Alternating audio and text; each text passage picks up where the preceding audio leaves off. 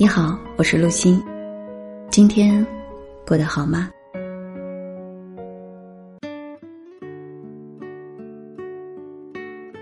情绪，我们每个人都有，而许多莫名的情绪从何而来，很多人却不了解。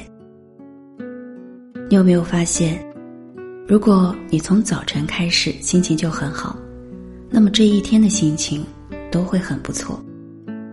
而且做什么事都很顺利，与人交往也感觉很自信，一切都带给你很美好的感受呢。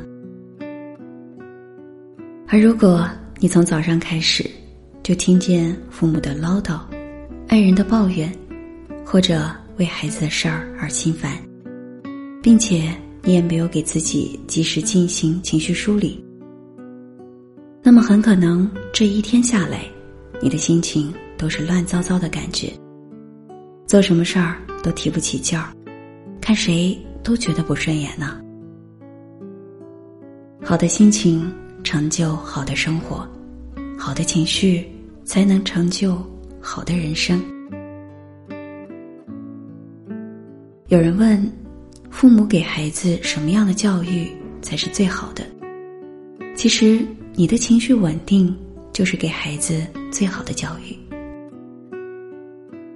孩子有着更加敏锐的感受力，你的情绪稳定会让孩子感觉到安全和舒适，更容易建立良好的亲子关系，能够激发孩子的内在潜能和创造力。你的情绪会影响孩子的情绪，当你心浮气躁的跟孩子说话时。你会发现，孩子也会表现出爱答不理，或者直接对抗、反击。很多父母会困惑：为什么孩子不愿意跟自己交流？总感觉孩子在内心跟自己是隔离的，彼此之间有隔阂。那么，你要仔细思考一下，你跟孩子通常都是用什么样的语气和态度？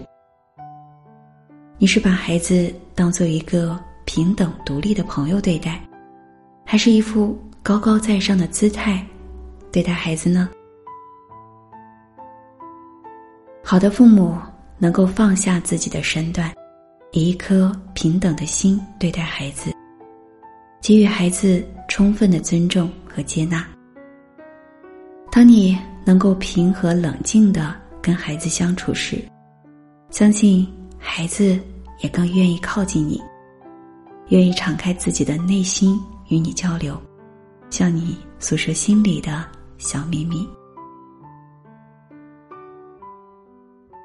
一个朋友的孩子上小学一年级，有一天他早上起来不愿去上学，朋友非常着急，先是苦口婆心的劝说孩子去上学，但孩子仍然不为所动。暴怒之下，朋友打了孩子一个耳光。朋友硬逼着孩子到了学校门口，但孩子怎么也不愿意下车。朋友实在没有办法，只有把孩子又带回家了。朋友打电话给我，问我怎么办。我让他先给自己倒一杯水，坐下来休息一会儿，然后做一做深呼吸。慢慢等自己平静下来再说话。我问他：“你看到孩子不愿意上学是什么感受？孩子不上学对你来说意味着什么？”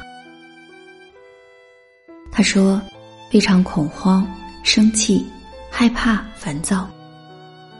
如果孩子不去上学，就意味着我要在家里陪着孩子，不能去工作。”如果孩子不去上学，我担心他成绩会变差，然后给我丢脸。孩子成绩差意味着考不上好大学，以后找不到好工作，赚不到钱，养活不了自己。然后我要为他的人生负责。我问朋友：“你现在的人生是谁在负责呢？”他回答：“我自己啊。”我虽然没有考上名牌大学，但我靠着自己的努力白手起家，有房有车，在家不靠老公，不靠父母，在外不求人。哦，我对儿子不上学这件事有些过于担忧了。我告诉朋友，孩子不愿意上学一定是有原因的。等安抚好孩子的情绪之后，可以询问孩子为什么不愿意上学。如果去上学会担心什么呢？然后可以联系孩子的班主任，询问孩子在学校的情况。孩子不愿意上学，可能是身体不舒服，也可能是其他原因。这背后也是有其原因以及没有被满足的需求的。耐心倾听孩子的心声，带着好奇和接纳的心去了解孩子的内心世界，看到孩子的真正需求和真实感受，做个智慧平和的父母，是孩子最大的福气。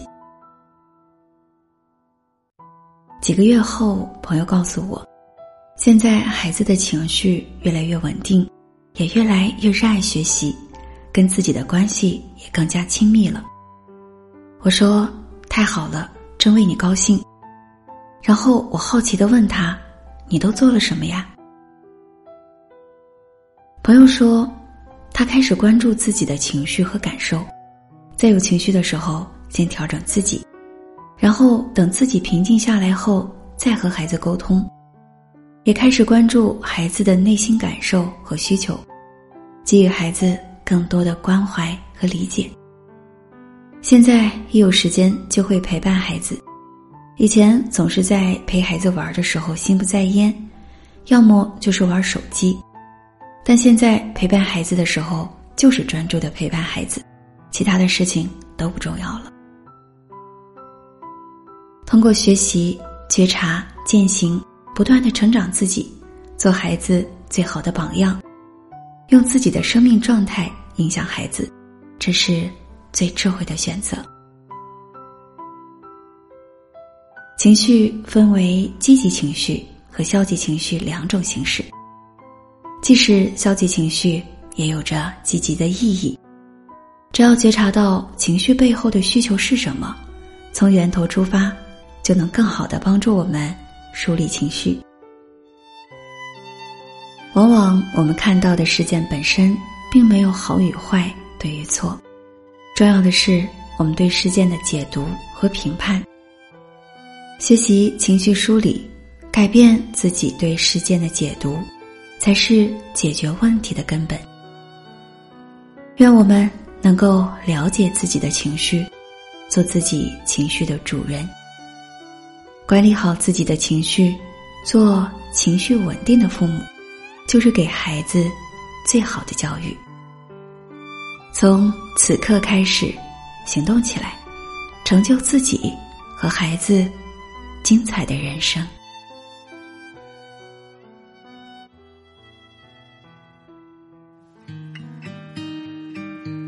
感谢伙伴们的守候，查看本期文稿及歌单。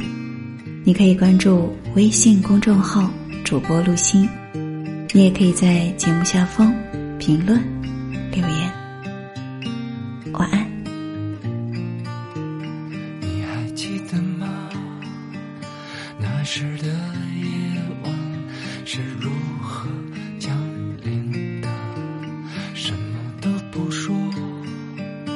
原来自己。